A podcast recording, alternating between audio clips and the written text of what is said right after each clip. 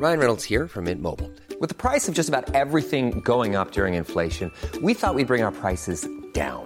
So to help us, we brought in a reverse auctioneer, which is apparently a thing. Mint Mobile unlimited premium wireless. Ready to get 30, 30, bit to get 30, bit to get 20, 20, 20, bit to get 20, 20, bit to get 15, 15, 15, 15 just 15 bucks a month. So, Give it a try at mintmobile.com slash switch. $45 upfront for three months plus taxes and fees. Promo for new customers for limited time. Unlimited more than 40 gigabytes per month. Slows. Full terms at mintmobile.com. Cet épisode a été réalisé avec le soutien de la région Bretagne. Bienvenue dans les chroniques du sexisme ordinaire, le podcast qui débusque le sexisme dans les moindres recoins. Je m'appelle Marine Pétroline et avec vous je passe à la loupe des sujets pas si anodins, de la taille des poches de pantalon au calcul du PIB. Car si le diable est dans les détails, le patriarcat aussi. Ici, pas de longs discours, du concret, des faits, le tout avec humour. Aujourd'hui, j'accueille Aude Ayo. Salut Aude. Salut Marine. Aude, tu animes La fin des règles, le podcast des femmes qui déballent tout sur la ménopause. Tu interviews des femmes qui sont passées par là et qui nous parlent de leur vécu, mais pas uniquement de bouffées de chaleur. Oui, elles se livrent sur la ménopause, mais aussi sur leur vie en général, pro et perso. Elles ont souvent plus de 50 ans. Ce sont des voix qu'on entend peu, alors merci pour ça. Donc, aujourd'hui, on va parler de ménopause. Même si vous ne vous sentez pas concerné, sachez que ça vous arrivera un jour, ou ça arrivera à plein de femmes de votre entourage. Alors, ça vaut le coup de savoir un peu mieux de quoi il retourne. Cet été, je suis tombée sur un vieux numéro de Paris Match de 2019. Dans une interview du groupe Offenbach, le ou la journaliste demande C'est quoi votre insulte préférée? L'un des membres du duo répond Résidus de poulpe ménopausée. Ici, on ne se moque pas des personnes ménopausées et encore moins des poulpes. Déjà, de quoi parle-t-on? Alors le poulpe, de la famille des céphalopodes, Non, je veux parler de la ménopause. le mot ménopause, c'est l'association du grec méno qui signifie règle et pause qui signifie Pause. la ménopause, c'est l'arrêt des règles. Et avec elle, l'arrêt du système reproductif chez les femmes. On ne peut plus tomber enceinte et on n'a plus ses règles. C'est progressif et ça arrive entre 45 et 55 ans en moyenne, mais parfois bien avant 40 ans. On parle alors de ménopause précoce. Le système reproducteur qui s'arrête avec la ménopause était en place dès la naissance. Quand un enfant avec un système génital dit féminin arrive au monde, Yel débarque avec un stock d'environ 1 à 2 millions de follicules ovariens. Oh putain, ma zette À partir de la puberté, il en reste 3 à 400 000. Et chaque mois, à chaque cycle menstruel, la même histoire se répète. Les ovaires font mûrir un ovocyte et l'expédient dans l'utérus où, peut-être, il rencontrera un spermatozoïde. Si spermatozoïde et ovocyte se pécho, l'ovocyte fécondé va venir se loger dans la paroi de l'utérus, l'endomètre, qui forme un petit matelas bien moelleux. tout le confort moderne. Dans le cas contraire, l'endomètre ne sert plus à rien, il s'autodétruit, du sang s'écoule, c'est les règles. Puis, c'est reparti pour un tour. Maturation d'un ovocyte, ovulation, fécondation ou pas, règle ou pas. Ça s'enchaîne 400 à 500 fois dans une vie. C'est l'histoire de la vie. Tout ce système est contrôlé par des hormones, en particulier les œstrogènes et la progestérone, produites par les ovaires. À chaque cycle, un ovocyte sort du stock. La ménopause, c'est quand le stock arrive à moins de 1000 ovocytes. Le système commence alors à se mettre à l'arrêt. Les ovaires diminuent progressivement leur production d'œstrogènes et progestérone. Les règles s'espacent, puis ne reviennent pas. Mais à quel moment on dit que c'est définitivement game over? Le jour où vous n'avez pas eu vos règles pendant 12 mois d'affilée. Mais avant ça, même à 55 ans, si tu n'es pas ménopausée, tu peux toujours tomber enceinte, même si c'est de moins en moins probable. Mais si je prends la pilule en continu et que j'ai plus mes règles, je fais comment pour savoir? Bah, tu peux pas, meuf. Faut faire une prise de sang pour mesurer ton taux d'œstrogène et de progestérone. Si c'est très bas, c'est que tu es ménopausée. La ménopause, c'est un peu un truc exclusif dans le règne animal. Les grands singes, dont nous sommes les plus proches du point de vue de l'évolution, n'ont pas de ménopause. Par contre, les orques, oui. C'est différent. Et c'est plutôt astucieux. D'abord, qui dit grossesse tardive dit risque pour la santé. Les humaines, ça pourrait même les tuer prématurément. Ensuite, une tribu de chasseurs-cueilleurs et chasseuses-cueilleuses avec trop d'enfants en bas âge ne pourrait pas survivre. En limitant la fertilité des femmes, la ménopause bénéficierait à la survie du groupe. Des paléo-anthropologues pensent même que c'est la ménopause qui aurait permis à Homo sapiens de devenir une espèce aussi technique et culturelle, car les femmes âgées joueraient un rôle clé dans le groupe. Pour savoir comment ça se passe à la préhistoire, vous pouvez écouter l'épisode La préhistoire est-elle sexiste Mais il y a un problème. la ménopause est livrée avec des options pas méga sympas. Oui, et la plus connue, c'est les bouffées de chaleur. C'est très chaud, non?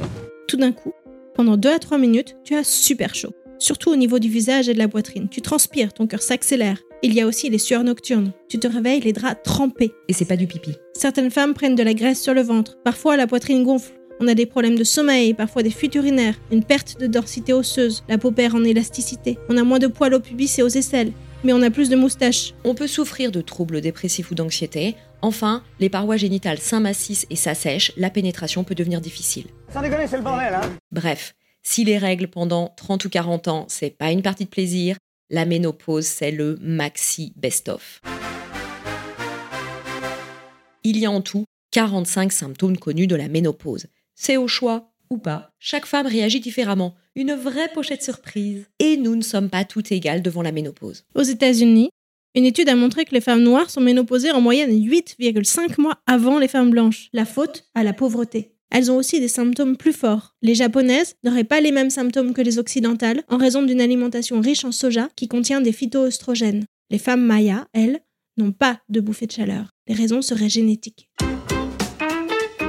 Dans la ménopause, il y a quand même quelques points positifs. T'as plus tes règles. Pour certaines, c'est une vraie libération. Tu peux faire l'amour sans risquer de tomber enceinte. Par contre, ça n'a aucun effet sur le MST. Continuez à vous protéger. Si tu as de l'endométriose ou des fibromes utérins, pathologie amplifiée par les œstrogènes, alors ça s'améliore avec la ménopause. Et chez les hommes? Pas de jaloux Certains hommes aussi, entre 40 et 55 ans, peuvent vivre une baisse de testostérone avec des changements dans leur corps. De la fatigue, une perte d'énergie, d'agilité, d'appétit sexuel, des variations d'humeur, c'est l'andropause. Vous l'avez compris, la ménopause, c'est rarement une partie de plaisir. Ça perturbe concrètement la vie des femmes. Dans une enquête de la British Menopause Society, 45% des Anglaises estiment que leurs symptômes de la ménopause ont un impact négatif sur leur travail. Un autre sondage fait état de 20% des femmes concernées par la ménopause qui auraient renoncé à une promotion, juste parce que les symptômes sont ingérables. Alors, après le congé menstruel, le congé ménopause? En Angleterre, la mesure a failli passer fin janvier 2023. Attention, ça ne veut pas dire que les femmes sont de faibles êtres de chair, soumis à l'influence de leurs hormones, et que ça les rendrait plus fragiles, moins performantes, pour ne pas dire inférieures, et qu'il serait donc normal de les payer moins. Les hommes aussi ont leurs moments de faiblesse, où ils sont plus fatigués ou irritables, hormones ou pas. Et puis il y a l'andropause. C'est la vie. Nous ne sommes pas des robots dans la constance et performance en toutes circonstances. Mais bon, la ménopause, ça peut être sacrément relou. Est-ce qu'on peut pas faire quelque chose pour la passer sans trop de remous? Il y a plusieurs options, dont les traitements hormonaux. Comme la plupart des problèmes sont dus à la baisse des taux hormonaux, en particulier les œstrogènes, prendre des hormones de complément peut aider. En 1966, le gynécologue américain Robert Wilson fait la promotion du premier traitement à base d'œstrogènes de substitution. Son livre, Feminine Forever, est un best-seller. Pour lui, chaque femme a le droit de comprendre le devoir de contrecarrer les effets de cette castration chimique qui lui tombe dessus au milieu de sa vie. En France, jusqu'à 30% des femmes concernées prennent un traitement. Mais en 2002, une étude américaine est stoppée net car les scientifiques suspectent une augmentation des cancers du sein et des maladies cardiovasculaires pour les femmes sous hormones de substitution. Alors bon, le traitement qui était donné aux Françaises était très différent de celui qui était utilisé dans cette étude. Et les groupes constitués comportaient des biais qui en invalidaient les résultats. Mais tout le monde a pris peur, les médecins et les patientes, les prescriptions chutent. Aujourd'hui, 6% des femmes concernées sont sous traitement. Et la désaffection pour la pilule a fait disparaître tout discours rationnel autour du traitement hormonal de la ménopause. Il y a d'autres approches, l'huile essentielle, acupuncture, qui peuvent convenir à certaines femmes, mais pas forcément à toutes. Prendre des hormones de synthèse ou pas, that is the question. Que ce soit pour la contraception ou la ménopause, il n'y a pas de règle absolue. Tu fais bien ce que tu veux. L'important, c'est d'avoir accès aux soins et aux informations pour faire un choix personnel éclairé. Donc, la ménopause, ça peut être assez relou et c'est pas un truc perçu de façon super positive dans notre société. Contrairement à d'autres cultures. Par exemple, chez les Moaves, l'érotisme et la force vive des femmes ménopausées sont célébrés. Chez nos amis les orques, après la ménopause, les orques femelles deviennent les leaders de leur groupe. Elles savent trouver le poisson, elles guident le groupe pendant l'immigration. Une nouvelle étape de la vie avec un nouveau rôle. Mais chez nous, ça serait un truc grave, honteux, qu'il faut cacher. Résultat, personne n'en parle. Et nous, les meufs, on n'est même pas au courant de ce qui va nous arriver. C'est le grand silence. Nos mères ne nous en parlent pas, ou peu, et on n'en parle jamais entre nous. La ménopause, ça serait une société secrète? Celle dont il ne faut pas prononcer le nom. Quand les symptômes surviennent, de nombreuses femmes ne comprennent pas ce qui leur arrive. Comme c'est très différent d'une femme à l'autre et que les médecins ne sont pas forcément hyper à l'écoute du sujet, eh ben, bonne chance pour mettre un mot sur le problème et si besoin, trouver un traitement adapté. Il y a des femmes qui se retrouvent à prendre du Prozac parce que leur médecin s'est trompé de diagnostic? Et n'a pas pensé à la ménopause en les voyant arriver dans leur cabinet. Revenons-en à Offenbach, pour qui l'insulte suprême serait Résidu de poulpe ménopausée. déjà non. Les poulpes ne sont pas ménopausées. En vrai, on n'en sait rien parce que jusqu'à présent, on a surtout observé les mammifères. Autre exemple, lors de la primaire écolo, Guillaume Bigot, chroniqueur sur CNews, a traité Sandrine Rousseau de Greta Thunberg ménopausée.